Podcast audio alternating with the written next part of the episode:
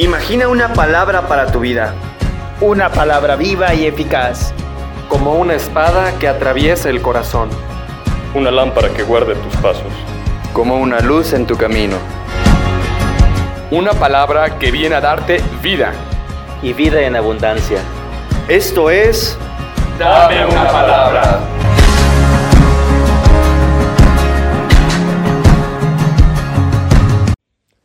Del Evangelio según San Juan.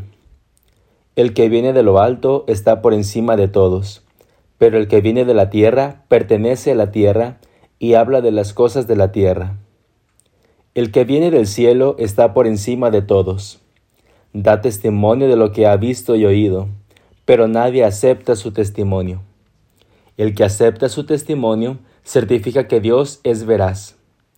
Aquel a quien Dios envió habla las palabras de Dios, porque Dios le ha concedido sin medida su espíritu. El Padre ama a su Hijo, y todo lo ha puesto en sus manos. El que cree en el Hijo tiene vida eterna, pero el que es rebelde al Hijo no verá la vida, porque la cólera divina perdura en contra de él. Palabra del Señor. Gloria a ti, Señor Jesús. Hola, soy el seminarista Jairo y quiero compartirte una pequeña reflexión sobre el Evangelio que acabamos de escuchar. A lo largo de esta segunda semana de Pascua, la liturgia nos ha ido proponiendo este tercer capítulo de San Juan, que precisamente nos narra el encuentro de Nicodemo con Jesús. Nicodemo, aquel judío perteneciente al templo, que había ido a buscar a Jesús de noche por miedo a que alguien lo juzgara, por miedo a que alguien lo viera. Y la pregunta sería aquí, si pertenecía al templo y los del templo no querían y no aceptaban el mensaje de Jesús, ¿por qué había ido a buscarlo? Y yo creo que precisamente la palabra de Jesús le había calado a Nicodemo. Él sabía que esa doctrina, esa doctrina ya la había aprendido en algún lugar, precisamente en el templo, pero ahora venía a ser una realidad. Porque los judíos a los judíos o, al pueblo de Israel, Dios les había dado en el desierto con Moisés los diez mandamientos, pero ellos habían hecho más de 600 leyes, incluso algunas extremadamente absurdas, por las cuales no se puede entender verdaderamente el sentido de la ley, y es que la ley es el amor. Y ahora Jesús le narra eh, en, este, en, esto, en este pasaje precisamente que Él es el que viene de lo alto que ha tomado la carne humana para salvarnos. Y es que Él nos da un testimonio creíble y veraz por las cuales lleva en sí mismo el poder ilimitado de Dios, es decir, el Espíritu Santo, o sea que Él mismo era el Hijo de Dios, era Dios mismo. Y ahora los que somos sus discípulos, nacemos de lo alto. Jesús es enviado al mundo precisamente para ser la imagen y la revelación definitiva del Padre. Cuando Él habla, Dios, mismo habla por medio de Él.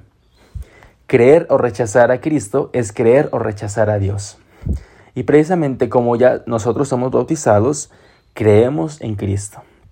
No. Ahora la pregunta vendría para nosotros y que yo creo es muy interesante. Creemos en Jesús, porque lo expresamos en cada misa que vamos y cada vez que expresamos esa oración del credo. Creemos en Él, pero ¿le creemos a su palabra? ¿Le creemos a todas sus enseñanzas? ¿Le creemos a todos sus signos? Si verdaderamente creyéramos en Cristo, nos comportaríamos como verdaderos discípulos de Él, nos comportaríamos como verdaderos hijos de Dios, como verdaderos hermanos de Él y como templos vivos del Espíritu Santo. Somos discípulos, somos cristianos católicos, pero muchas veces solamente de nombre, porque no sabemos verdaderamente comportarnos como unos verdaderos hijos de Dios. Vivimos una vida de pecado. Ya criticamos a un hermano, ya le hacemos el mal a uno, ya nos quejamos de algo, etc. Muchas cosas pueden pasar en nuestras vidas simplemente por nuestro propio egoísmo que solamente pensamos en nosotros mismos. Y Jesús nos viene a enseñar algo distinto. Su enseñanza, precisamente si la podemos resumir en una palabra, simplemente es el amor. El amor es el que nos llevará a Dios. El amor es el que precisamente nos hará libres. En una parte de la escritura dice, la verdad los hará libres, pero la verdad está íntimamente unida con el amor. Si no amamos de verdad, no podemos seguir a Cristo y no podremos así entrar en el reino que vino a prometernos.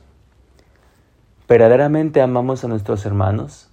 ¿Verdaderamente damos el amor que Cristo nos vino a exigir para dar ese testimonio de hermanos? Ojalá nos comportáramos como aquellas primeras comunidades cristianas cuando precisamente Cristo resucitó. En los meses siguientes todos se comportaban como si fueran verdaderos hermanos y aunque los perseguían, seguían fieles. Aunque los perseguían, seguían siendo hermanos como nos narra el libro de los Hechos de los Apóstoles. Ojalá volvamos a esa vida de los cristianos primitivos para encontrarnos verdaderamente con Cristo. Cristo nos vino a enseñar a eso y Cristo quiere que seamos felices. ¿Estamos dispuestos a esto? Si te ha gustado esta reflexión, te invito a que la compartas con alguien que tú creas que la necesita. Gloria al Padre, y al Hijo, y al Espíritu Santo, como era en el principio, ahora y siempre, por los siglos de los siglos. Amén.